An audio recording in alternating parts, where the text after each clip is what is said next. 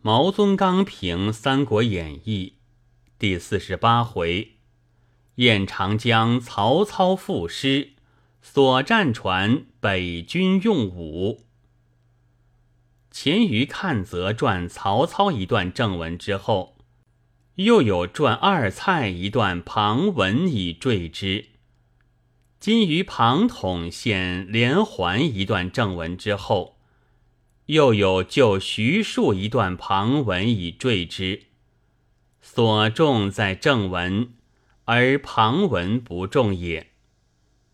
然以传二蔡代写甘宁，不但甘宁一边不冷落，而又使黄盖一边加渲染，以就徐庶召出马腾，不但徐庶一边不疏漏。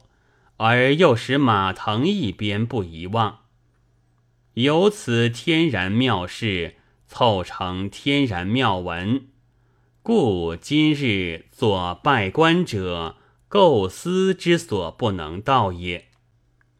天下有最失意之事，必有一最快意之事，以为之前言。将写赤壁之败。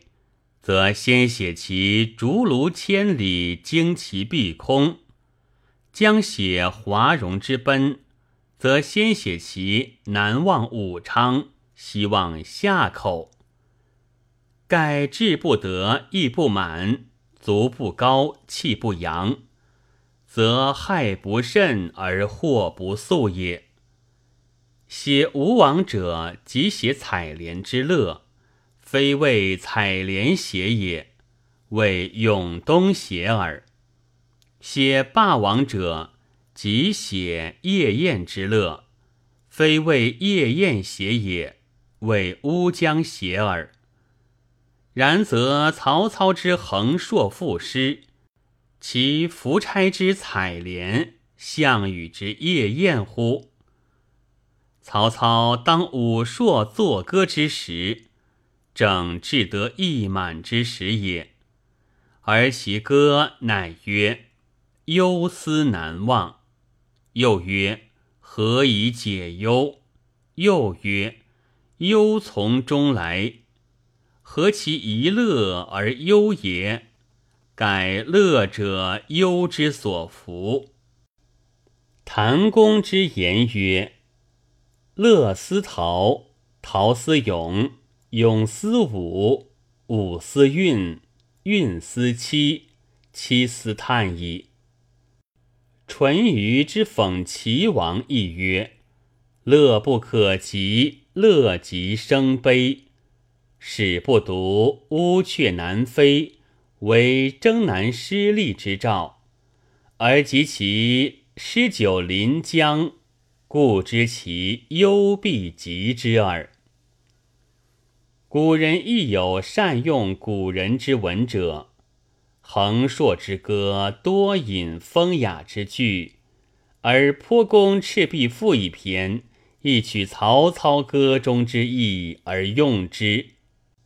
其曰：“如怨如慕，如泣如诉，即所谓忧从中来，不可断绝也。”其曰。哀无声之须臾，即所谓譬若朝露，去日无多也。其曰：盈虚者如彼，而足莫消长，即所谓皎皎如月，何时可辍也？取古人之文以为我文，亦视其用之何如耳。苟其善用，岂必如今人之杜撰哉？凡计之妙，欲使敌用我计而败，必有不用我计而败者。以歼敌之心，则交触张南之败是也。吾所以于操者，连环之计耳。交触张南败于吴环之州，使操之不用连环之不利，而用连环之志欲绝矣。凡计之妙，我欲行此计而胜，必有不用此计而易胜者。以杜敌之疑，则韩当周泰之胜是也。吾所欲用者，火攻之计耳。韩当周泰胜以不火之周，使操之东吴之不必用火，而后之用火，乃为操所不及料矣。人但知前卷之献连环，后卷之烧赤壁，为周郎破曹之事，而此卷。则似乎贤闻之无当于前后也者，孰知乃前后之棺木也也。火攻之策，不但孔明、公瑾、庞统、黄盖之所知，而以徐庶、程昱、荀攸之所知也。徐庶不畏操言之。而忧与欲，则未操言之矣。未操言之，而操亦未尝不知之矣。知之而终不免于犯之，其何故哉？盖操之风之不东，而不知风之可借；知火之不利于南，而不知火之可转于北。有回天之人，而天意不可知；有助人之天，而人意不可知耳。是有与下文相反者，又有与下文相引者。如操之临江而歌，虞之触风而倒，此与下文相反者也。刘复以乌鹊。